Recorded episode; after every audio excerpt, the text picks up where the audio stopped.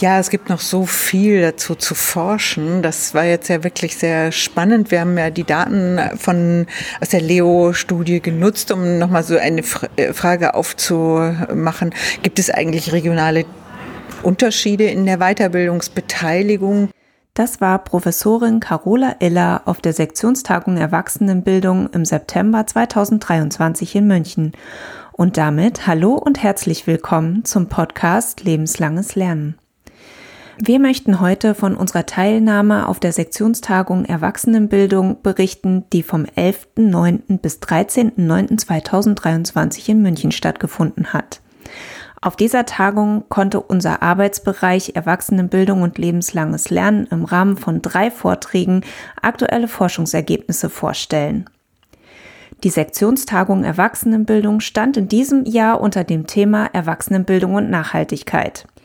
Der Call for Papers, also der Aufruf zum Einreichen von Forschungsergebnissen der Tagung, beschreibt, dass Nachhaltigkeit ein Dauerthema ist und auch bleibt.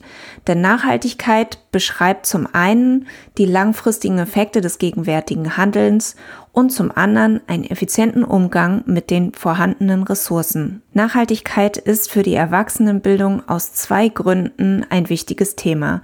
Zum einen ist Bildung für alle eins der formulierten Nachhaltigkeitsziele und zum anderen ist Bildung auch der Weg, um die Umsetzung von Nachhaltigkeitszielen anzugehen. Dementsprechend standen folgende Fragen im Mittelpunkt der Tagung.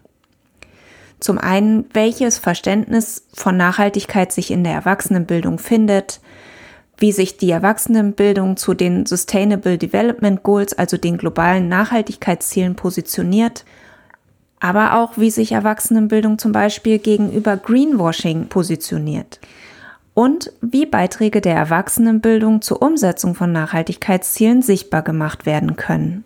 Einen Vortrag auf der Sektionstagung Erwachsenenbildung in München haben Klaus Bodeberg und Christine Skowranek in Zusammenarbeit mit Professorin Carola Iller von der Universität Hildesheim gehalten.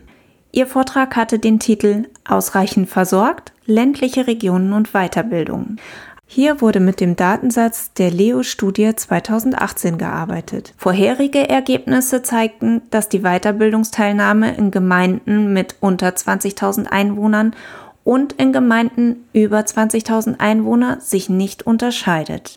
Dementsprechend stellten Klaus Bodeberg, Christine Skowranek und Carola Iller in ihrem Vortrag die Frage, was die Bedingungsfaktoren für die Weiterbildungsteilnahme in Gemeinden mit weniger als 5.000 EinwohnerInnen sind.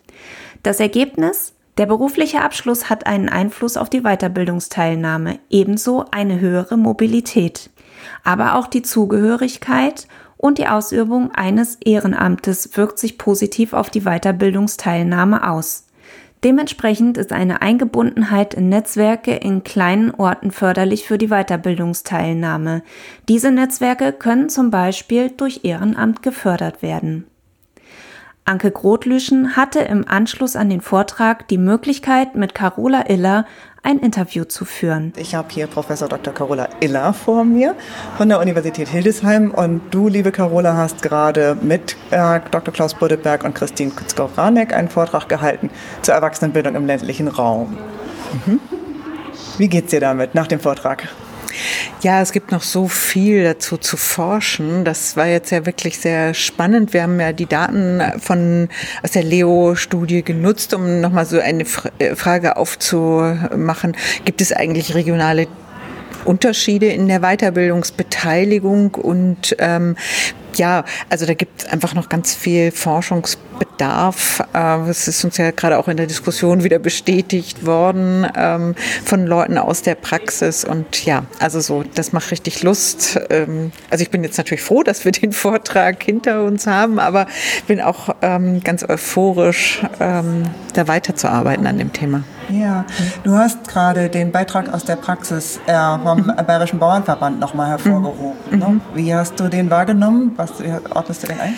Na, also erstmal habe ich mich gefreut, dass jemand aus der Praxis sagt, oh, das ist das, was ich immer so intuitiv äh, betone, beobachte, was, was ich als Begründung anführe, warum es die ländliche Erwachsenenbildung braucht. Und jetzt haben wir das von der Wissenschaft bestätigt und das ist toll. Also das fand ich, ja, fand ich schön, dass sowas passiert, weil es gibt ja durchaus auch den umgekehrten Effekt, dass Leute sagen, oh, diese vielen Zahlen und äh, letztlich geht es doch darum, die Praxis besser zu machen und dass mal so ja wissenschaftliche Befunde auch äh, genutzt werden können zur Begründung von äh, politisch wünschenswerten Entwicklungen, nämlich dass Weiterbildung äh, im ländlichen Raum gefördert wird. Das finde ich schon sehr schön. Also das war ja, genau, war ja eine ähm, Frau, die beim ähm, Bauernverband arbeitet, ne, oder Landwirtschaftskammer und ja, also das ist ein wichtiger Bereich, ne, dass da in so einem Feld dann auch wissenschaftliche Ergebnisse aus der Erwachsenenbildungsforschung rezipiert werden. Das finde ich großartig. Das, was ihr neu rausgearbeitet habt, ist ja vor allen Dingen gewesen, dass es eine, eine Verbindung zwischen Ehrenamt und Weiterbildungsteilnahme im ländlichen Raum gibt. Ne? Genau, genau. Also dass die Netzwerke ganz wichtig sind, persönliche Beziehungen und das eben, also finde ich jetzt auch für Weiterbildungseinrichtungen ähm, einerseits nicht überraschend, aber ähm, nochmal äh, ein, eine weitere Bestätigung, dass eben Werbung für Weiterbildung ganz stark über Personen läuft. Ne? Das wissen wir eigentlich aus der also Rudi Tippelt hat ja mal zum Weiterbildungsmarketing auch gearbeitet und das würden wahrscheinlich ganz viele Leute aus der Praxis äh, auch ähm, bestätigen. Also das Weiterbildungsprogramm zu haben, die Homepage zu haben, das ist gut, aber Leute zu haben, die andere mit nehmen, davon überzeugen, dass es gut ist, sich weiterzubilden, das ist einfach ähm, eine ganz wichtige zusätzliche Unterstützung. Und das haben wir jetzt im Prinzip auch nochmal im ländlichen Raum äh, festgestellt, bis hin eben zu so einer Vermutung, dass das auch mit der Mobilität dann einhergeht, dass man Fahrgemeinschaften bildet, um zum nächsten äh, Weiterbildungsanbieter in der Stadt zu fahren ähm, und das vielleicht eben gerade im ländlichen Raum nochmal eine andere Dimension hat als in Großstädten, wo man auf einen gut ausgebauten ÖPNV zurückgreifen kann. Hättest du gedacht, äh, dass du fünf Jahre nach dem Leo äh, da noch so tolle Sachen rausholen kannst? Du bist als damals Sektionsvorsitzende mhm. in den Beirat der Leo-Studie ähm, berufen worden und stehst heute fünf Jahre nach Veröffentlichung des Datensatzes da. Ja, ja. Brauchen.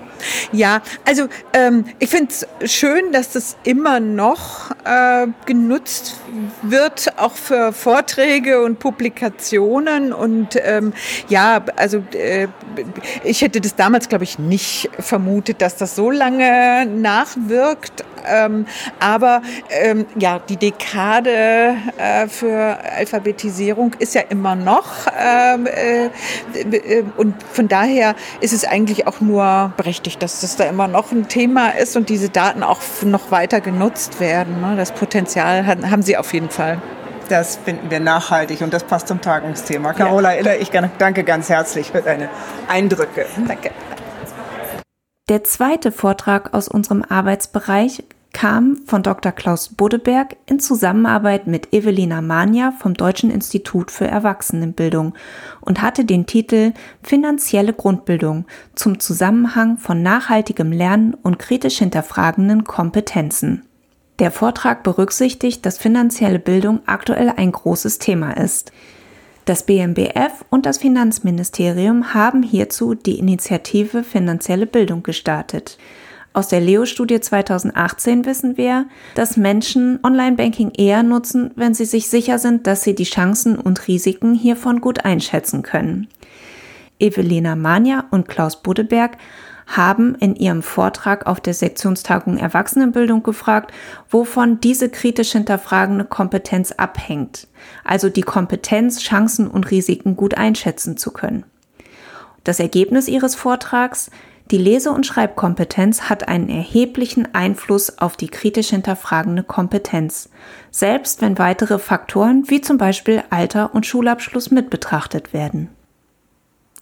Der dritte Beitrag aus unserem Arbeitsbereich kam von Professorin Anke Grotlüschen und Markus Erdner und hatte den Titel Erwachsenenbildung im Spiegel des SDG 4 Lifelong Learning for All Age Groups In ihrem Vortrag stellten sie zentrale Projektergebnisse der Studie Adult Learning and Education within the Framework of Lifelong Learning vor. Die Studie ist eine Studie des DWW International und erfolgte in Kooperation mit Professorin Alisa Belzer der Rutgers University in den USA und Dr. Keiko Yasukawa von der University of Technology in Sydney. Der Stand der Erwachsenenbildung wurde im Rahmen der Studie in acht Ländern untersucht, und zwar in Australien, Brasilien, Indien, Jordanien, Südafrika, Kirgisistan, Thailand und der Ukraine. Das Ergebnis ist vor allem, dass globale Krisen die Erwachsenenbildung weltweit fundamental erschüttern und dass sie unterfinanziert ist.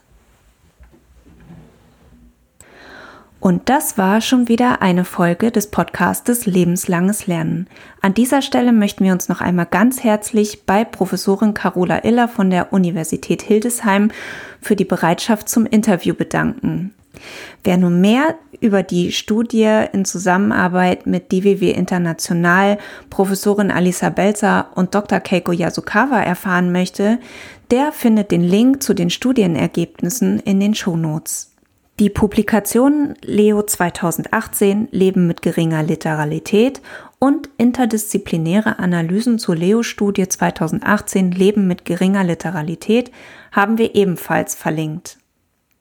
Außerdem gibt es von den Buchkapiteln der Publikation Interdisziplinäre Analysen zur Leo-Studie 2018 Leben mit geringer Literalität Kurzfassungen.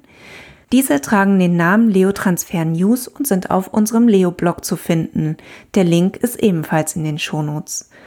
Und damit verabschiede ich mich für die heutige Podcast-Folge.